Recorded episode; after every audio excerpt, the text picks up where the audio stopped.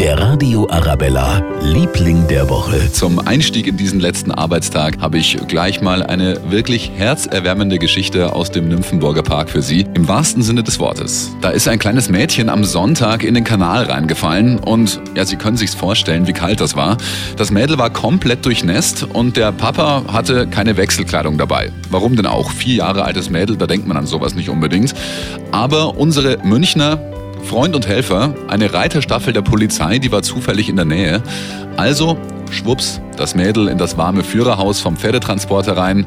Von einem Beamten hat sie eine Fließjacke und einen Dienstpullover bekommen und dann noch einen Reitermantel und eine dicke Decke drüber.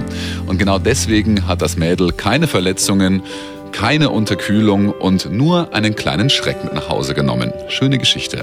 Der Radio Arabella, Liebling der Woche.